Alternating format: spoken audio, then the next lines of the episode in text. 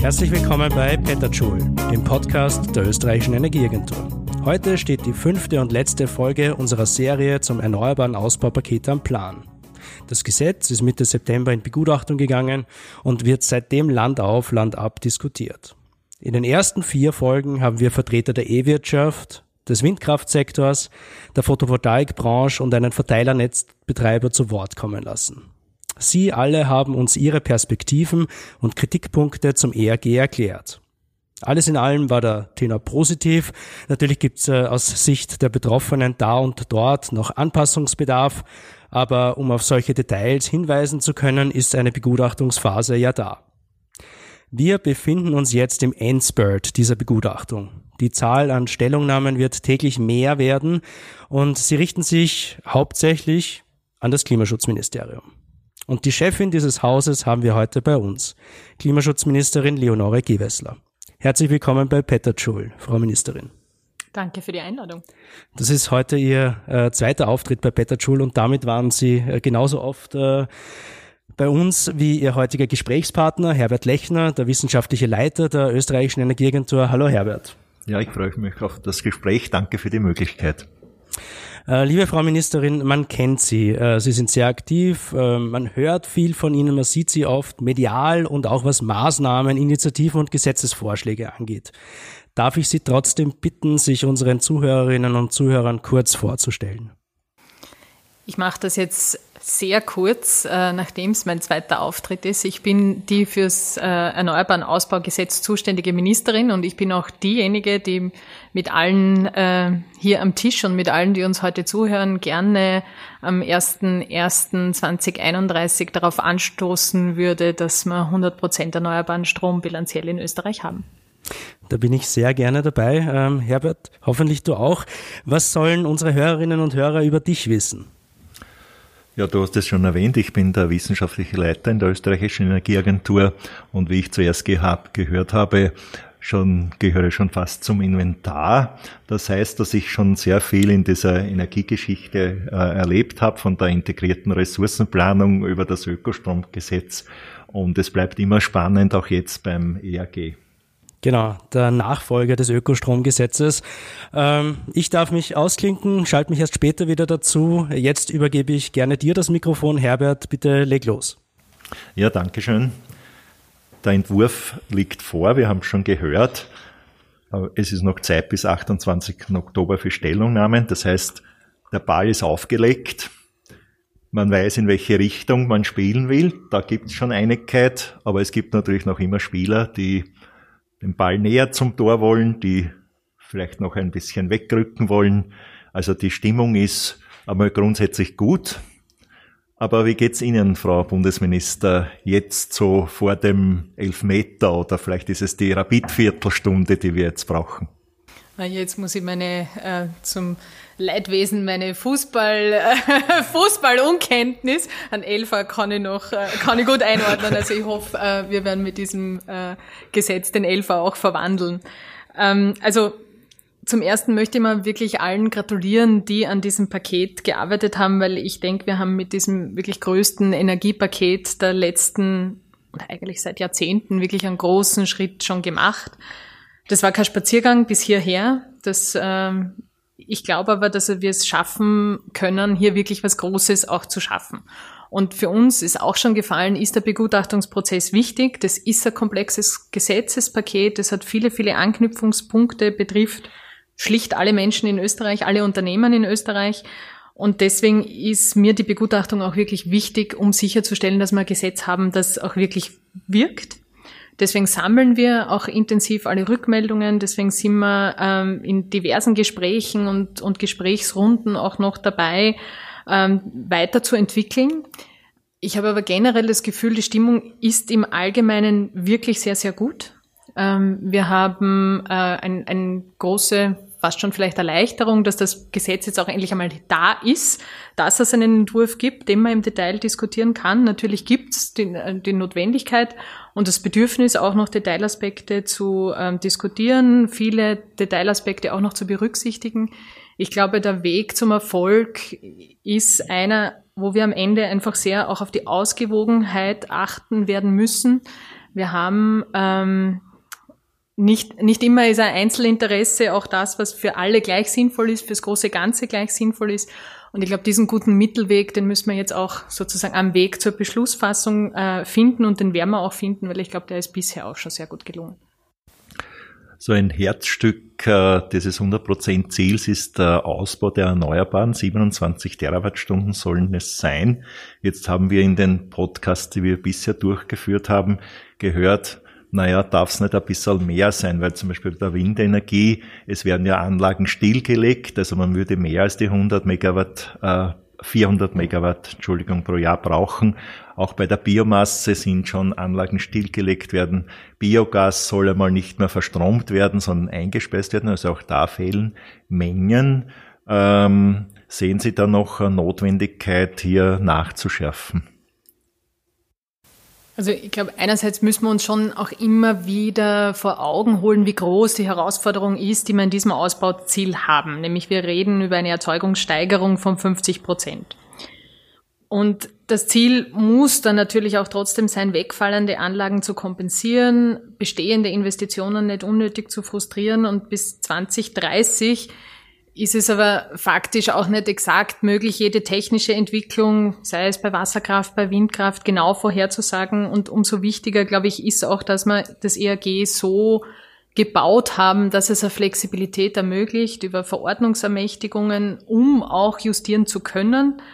Ähm, denn wir haben auch gesehen, jeweils immer dann eine Gesetzesnovelle machen zu müssen, ist äh, vielleicht nicht immer sehr sinnvoll, aber mit diesem gesetzlichen Rahmen und der Möglichkeit der Flexibilität über die Verordnungsermächtigung schaffen wir, glaube ich, diesen Bogen aus Stabilität und sicheren Rahmenbedingungen und der notwendigen Flexibilität.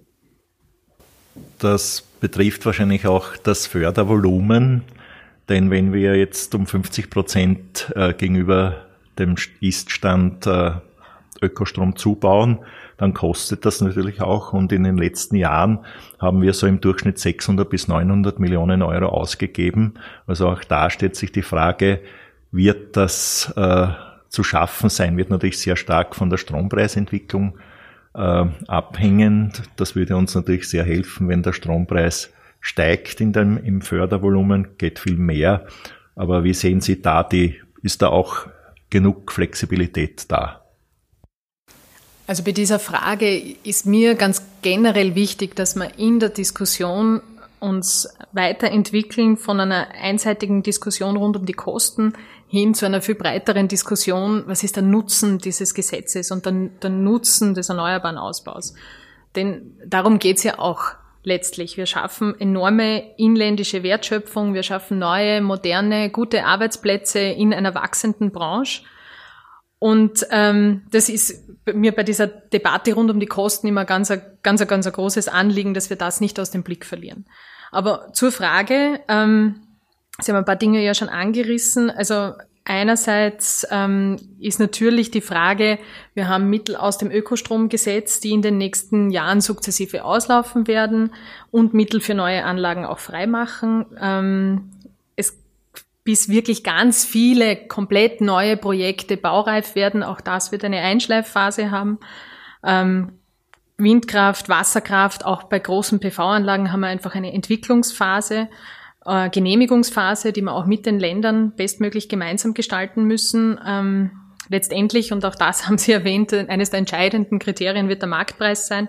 Und da ist mir auch sehr wichtig, das wird auch davon abhängen, ob wir in Europa weiterhin Milliarden in die Subvention von fossilen Energien, von Kohle, äh, Atom- oder Gaskraftwerken äh, stecken und somit auch den Marktpreis künstlich drücken, weil das erhöht natürlich auch den Unterstützungsbedarf für die heimischen Erneuerbaren. Und deswegen ist es mir umso wichtiger, und ich hatte auch äh, am Tag der Aufzeichnung dieses Gesprächs noch einmal einen Austausch mit der Energiekommissarin auf EU-Ebene, dass wir uns auch auf europäischer Ebene äh, gut und ähm, und äh, wirklich ambitioniert positionieren und dass wir für eine stärkere Klima- und Energiepolitik eintreten, weil ein Schulterschluss für die Energiewende zu den Erneuerbaren in Europa macht es uns auch in Österreich leichter.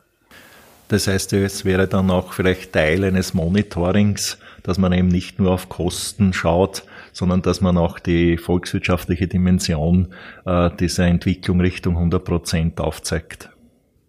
Also ich fände das einen ganz einen wichtigen Aspekt in dieser Diskussion, weil es einfach ein, ein, ein, ein, großes, ein großes Asset ist, diese volkswirtschaftliche Dimension, auch hin zu einer reduzierten Abhängigkeit von fossilen Importen. Und ja, wir wollen ein, ein gutes jährliches Monitoring machen, ähnlich dem Ökostrombericht, aber äh, wollen noch stärker Richtung Transparenz gehen, also auch Prognose ähm, und Analyseexpertise ähm, zum Beispiel auch bereitstellen für die öffentliche Diskussion. Äh, in, diesen, in dieser Diskussion ist auch äh, von der E-Wirtschaft in einem Podcast sind Bedenken gekommen hinsichtlich Versorgungssicherheit. Sicher auch in Zukunft dann ein Thema, das im Monitoring äh, Platz finden wird. Aber derzeit ist man eben der Meinung, bis 2030 werden wir ohne Gaskraftwerke nicht auskommen. Äh, ich gehe davon aus, man meint fossile Gaskraftwerke und Müllverbrennungsanlagen. Nun 100 Prozent erneuerbar ist 100 Prozent erneuerbar. Wie wird man das schaffen?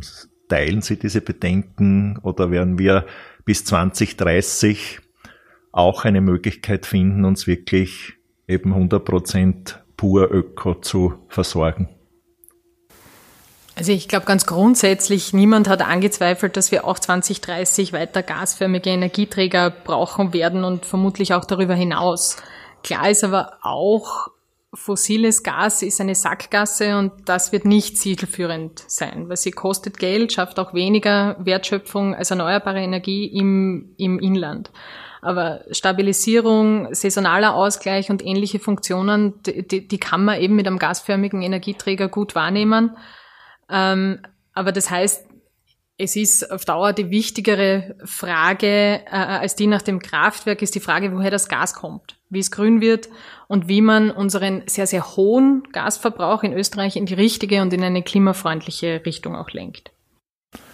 Also es lohnt sich sehr, über diesen Punkt nachzudenken, äh, um Richtung wirklich generell grüner Energie zu kommen. Unbedingt. Ein, ein Aspekt, der auch äh, gekommen ist, äh, jetzt aus dem Netzbereich, äh, ja, das alles braucht neue Netztarife. Jetzt ist das ja nicht unbedingt unmittelbar eine Sache des ERG, das gibt es ja viele Dinge, die dann eine Ausführungsgesetzgebung oder Verordnungen, was immer brauchen. Aber wie sehen Sie hier die Dringlichkeit oder die, so einen Zeitplan für eine Reform der, Netz, der Netztarife? Also ich glaube, Sie sehen, mir geht die Arbeit nicht aus. Äh, es gibt ganz, ganz viele Themen, die wir in dem Bereich angehen müssen. Aber ich denke mal, gerade beim Thema Netztarife da müssen wir viele auch Grundlagen noch schaffen, Expertise aufstellen, um unterarbeiten, um, um uns dem Thema wirklich gut und fundiert widmen zu können. Also beim Thema Netze sehen wir ja verschiedene Herausforderungen. Wir haben einerseits einen, einen, großen Reinvestitionsbedarf, weil einfach Stromnetze sich ja auch in Zyklen einer technischen Lebensdauer äh, bewegen.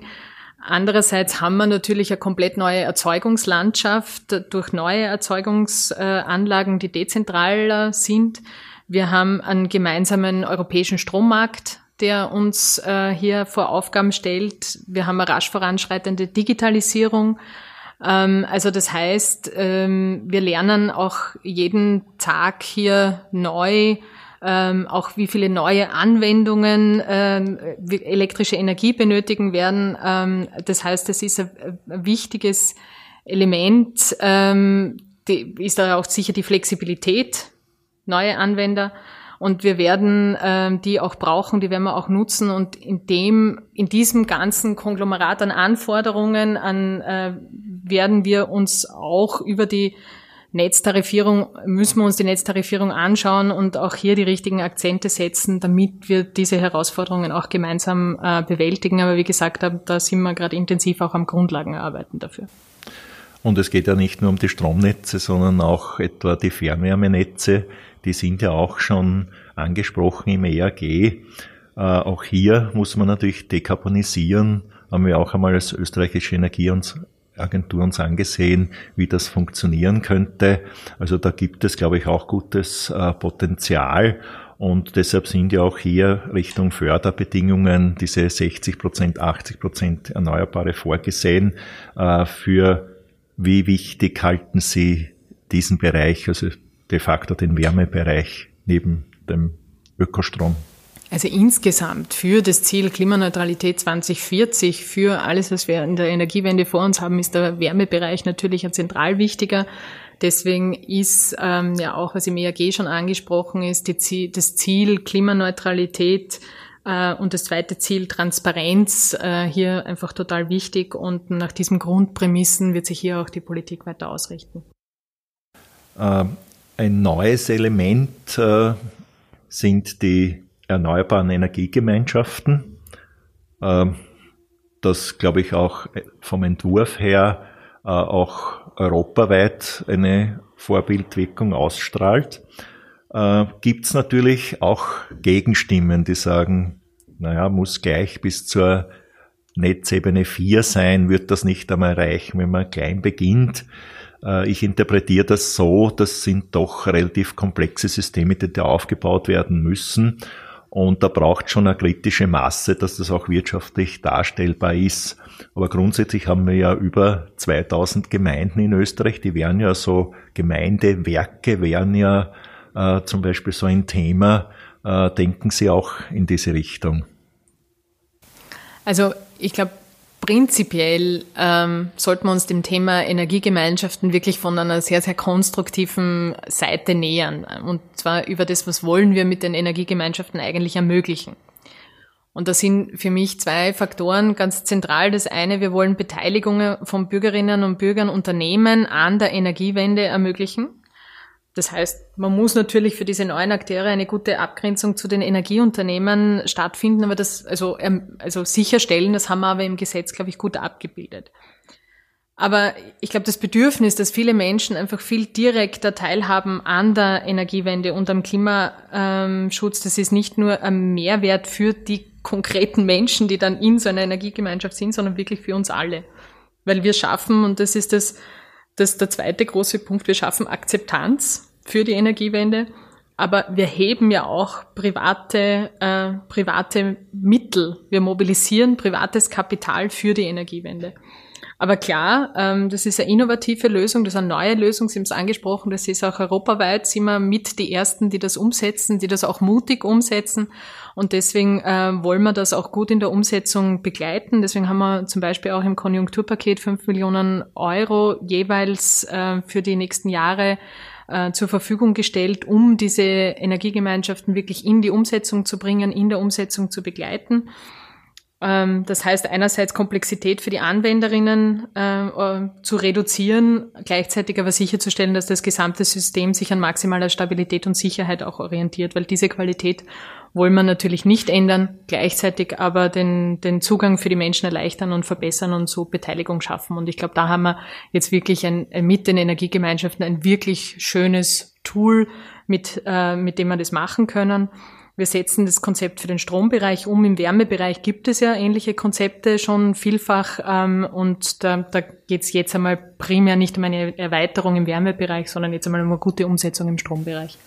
Gut, diese Stimmung schwingt auch ein wenig mit bei den Podcasts, äh, während im der, auf der Erzeugungsseite bei den Erneuerbaren die E-Wirtschaft hier sehr, sehr proaktiv sogar vorgeht, ist bei der im Netzbereich noch eine gewisse Zurückhaltung äh, zu bemerken. Und äh, Herbert Bayerl, der Präsident von BV Austria, hat heute Vormittag im Podcast gesagt, ein wenig mehr unterstützende Haltung würde er sehr begrüßen. Ich glaube, damit würde sich hier viel auflösen lassen und für die Energieversorger selbst bietet sich ja auch wieder Geschäftsmöglichkeiten, weil wir haben ja, sind uns einig, das sind doch relativ komplexe Systeme, wenn das funktionieren soll. Und da wird man auch die Expertise der Energieversorger wieder brauchen. Und die sehen das auch als Geschäftsmodell und als Möglichkeit eines Geschäftsmodells. Also da wird ja auch schon in die Richtung gedacht. Und deswegen glaube ich, denken wir wirklich gemeinsam konstruktiv an, wie können wir dieses Instrument gut zum Leben bringen und zum blühenden Leben bringen.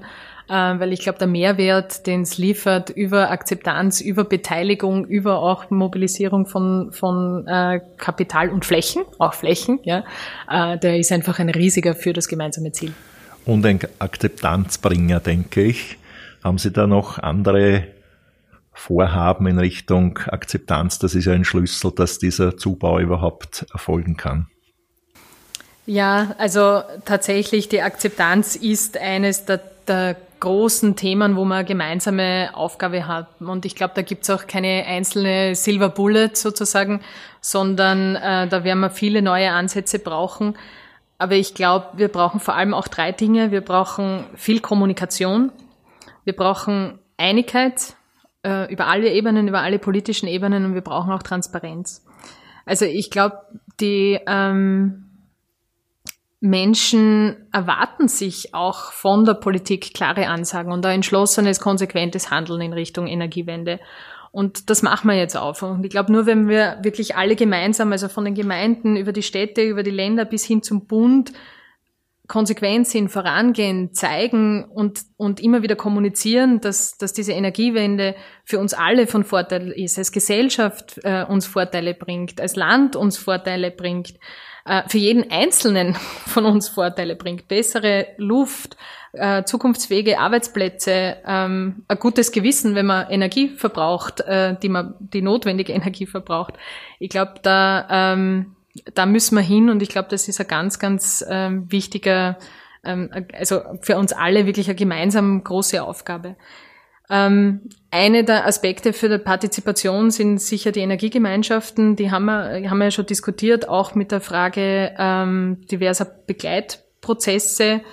Ähm, wir haben natürlich auch andere Aspekte, Naturverträglichkeit, Genehmigungen, auch hier Kooperation und Diskussion, glaube ich, sehr, sehr wichtig.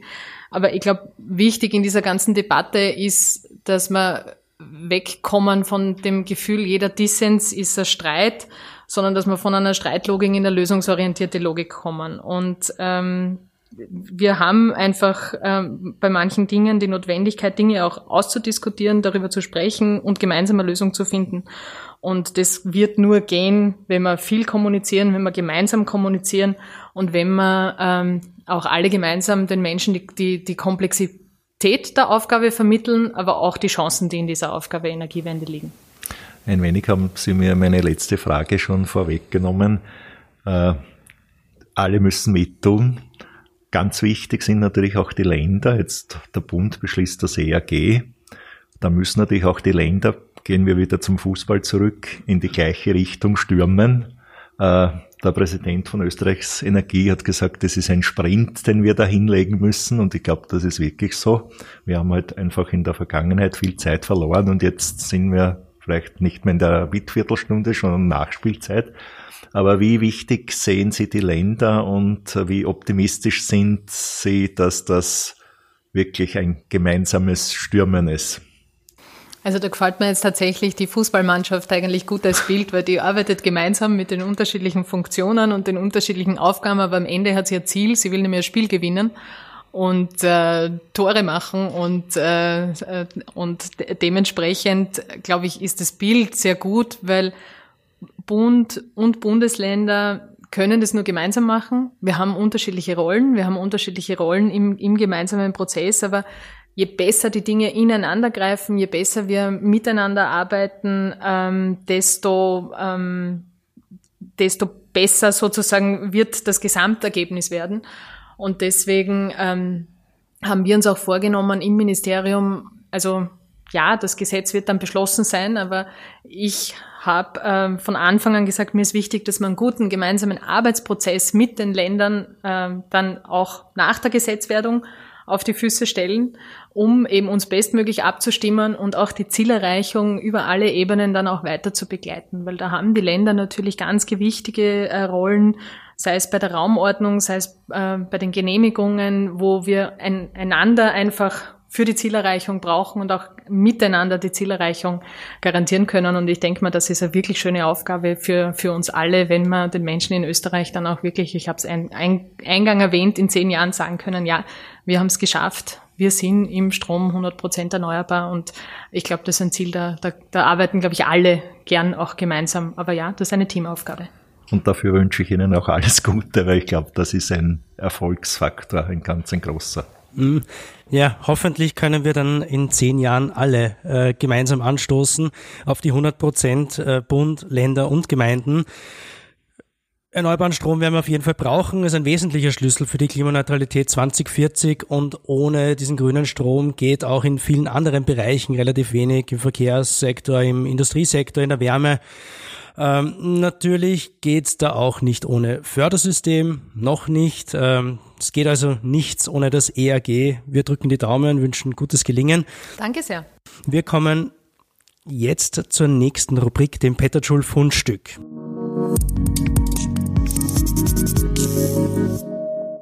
Es geht um eine erwähnenswerte Zahl, eine neue Studie, einen Artikel, ein Buch, irgendwas, das Ihnen in letzter Zeit untergekommen ist und das Sie unseren Hörern und Hörerinnen gerne empfehlen würden.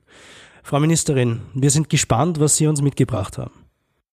Ich bleibe jetzt im Thema. Das ist jetzt vielleicht äh, also ein wenig überraschendes Fundstück, aber für mich ein sehr, sehr schönes Fundstück, nämlich eine Studie des Energieinstituts Linz die ähm, letzte Woche präsentiert wurde und die zum Schluss ähm, gekommen ist, dass der erneuerbaren Ausbau ein wirklicher Job- und Konjunkturmotor ist. Ähm, dass er einen großen Beitrag zum BIP leistet. Der Ausbau, den wir uns vorgenommen haben, um 27 Terawattstunden, 7 Milliarden BIP-Beitrag, mehr als 80.000 Jobs sichern und äh, beziehungsweise schaffen.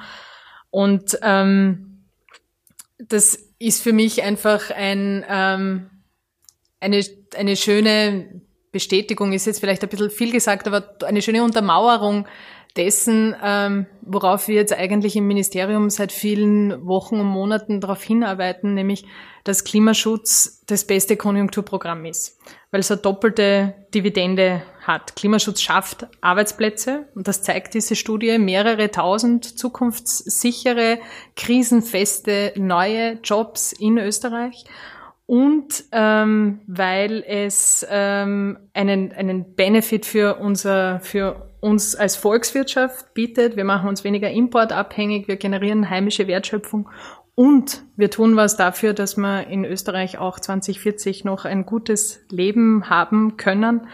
Und ich, ähm, das ist einfach ein, eine, eine doppelte oder eine dreifache Dividende. Und ähm, ja, die, das, das ist mein Fundstück der letzten Woche, ähm, weil es, ähm, glaube ich, einfach ein wirklich schönes Zukunftsbild ist aus ganz vielen verschiedenen Perspektiven. Absolut. Äh, den Link zu dieser Studie gibt's wie immer in den Show Notes. Herbert, wie schaut's bei dir aus? Ich habe zwei Fundstücke. Das eine ist eine Photovoltaikfolie, die zeigen soll, dass wir viele tolle Technologien in Österreich äh, erzeugen, äh, man braucht in diesem Fall auch gar nicht so sehr auf die Tragfähigkeit des Dachs achten. Also es gibt da mit ein größeres Potenzial, wo wir Photovoltaik auch umsetzen sollen, ist eine Technologie, die in Österreich erzeugt wird. Und das zweite Fundstück ist ein wenig älter, das ist der Energiebericht 1993. Oje, oje, was das kommt da jetzt?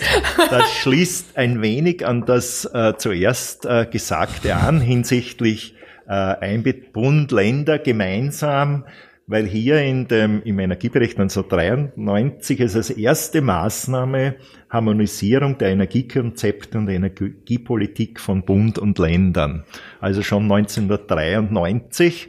Äh, also wenn Sie das schaffen, dann haben Sie eine Jahrzehnte Aufgabe geschafft und äh, wie wir schon, glaube ich, uns einig waren, es ist auch notwendig. Aber wir sind jetzt über 30 Jahre seitdem her. Es wäre noch andere Maßnahmen drinnen, die auch sehr bekannt vorkommen. Zum Beispiel war damals schon äh, eine ökosoziale Steuerreform ein Thema. Es war die Forcierung der Elektromobilität ein Thema. Also jetzt, glaube ich, ist es wirklich Zeit und ich bin sehr optimistisch, dass es jetzt auch passieren wird.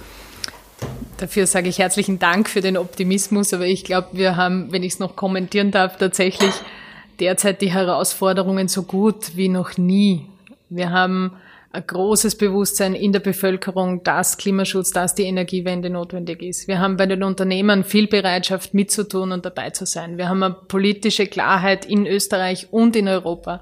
Ähm, wir haben einfach wirklich gute Voraussetzungen, dass wir das jetzt schaffen. Und das Gute, äh, wenn ich es jetzt ein bisschen umdrehe aus dem Bericht aus 1993 ist, wir kennen die Lösungen. Jetzt geht es ums Tun und alle gemeinsam werden wir das auch schaffen. Genau, wir kennen die Lösungen. Äh, die Lösungen müssen auf den Weg gebracht werden. Damit hat auch mein Fundstück zu tun. Es ist eine Studie von Agora Energiewende. Sie trägt den Titel Akzeptanz und lokale Teilhabe in der Energiewende. Handlungsempfehlungen für eine umfassende Akzeptanzpolitik. Und es geht um ein Thema, mit dem auch wir uns in der Energieagentur sehr intensiv auseinandersetzen mit der Frage, wie man die Menschen zu Befürwortern oder sogar Unterstützerinnen von Energie-, Klima- und verkehrspolitischen Maßnahmen macht. Die Studie arbeitet dieses äh, sehr vielschichtige und komplexe Thema gut auf und hat auch Handlungsempfehlungen parat, und zwar für die deutsche Bundespolitik, weil Agora Energiewende sich ja auf den deutschen Raum fokussiert. Ein Punkt daraus, Akzeptanzpolitik sollte nicht die laute protestierende Minderheit in den Fokus stellen, sondern die Mehrheit der Befürworter und Unterstützer. Die gilt es zu aktivieren. Mit konsequenter Kommunikation, Transparenz, mit Einbindung und Teilhabe, auch finanziell. Mit einer gerechten Lastenteilung und einer von den Menschen vor Ort als fair empfundenen Flächenplanung. Weil, so ehrlich muss man sein, man wird den erneuerbaren Ausbau sehen. Das haben wir heute auch schon gehört. Und das sind auch wesentliche Elemente des erneuerbaren Ausbaupakets. Ich empfinde das, diesen Umstand, dass man den erneuerbaren Ausbau sieht, äh, 2030 ja als schön, als Ausdruck des Fortschritts und in 20 Jahren dann als äh, Symbol, dass wir das mit der Klimaneutralität tatsächlich geschafft haben. Soweit mein Fundstück. Den Link zur Studie finden Sie natürlich wieder in den Show Notes. Ähm, das war's auch schon wieder mit der heutigen Folge. Ich hoffe, Ihnen hat unsere fünfteilige Serie zum erneuerbaren Ausbaupaket gefallen und damit auch unser heutiger Höhepunkt. Ich bedanke mich recht herzlich bei unserer Klimaschutzministerin Leonore Gewessler und bei Herbert Lechner. Schön, dass Sie bei uns waren. Vielen Dank. Danke sehr. Danke. Äh, liebe Hörer und Hörerinnen, natürlich können Sie sämtliche Folgen über unsere Kanäle nachhören. Wir freuen uns sehr, wenn Sie unseren Podcast Petterschul bewerten und uns per Mail oder auf Twitter Anregungen schicken, welche Fragen rund um die klimaneutrale Zukunft wir denn hier noch aufgreifen sollen. Diese Folge wurde produziert von Laura Fanschek, Klaus Kreiger und Christoph Dollner-Gruber. Danke fürs Dabeisein, bleiben Sie bitte gesund. Wir hören uns bald wieder bei Petterschul, dem Podcast der österreichischen Energieagentur.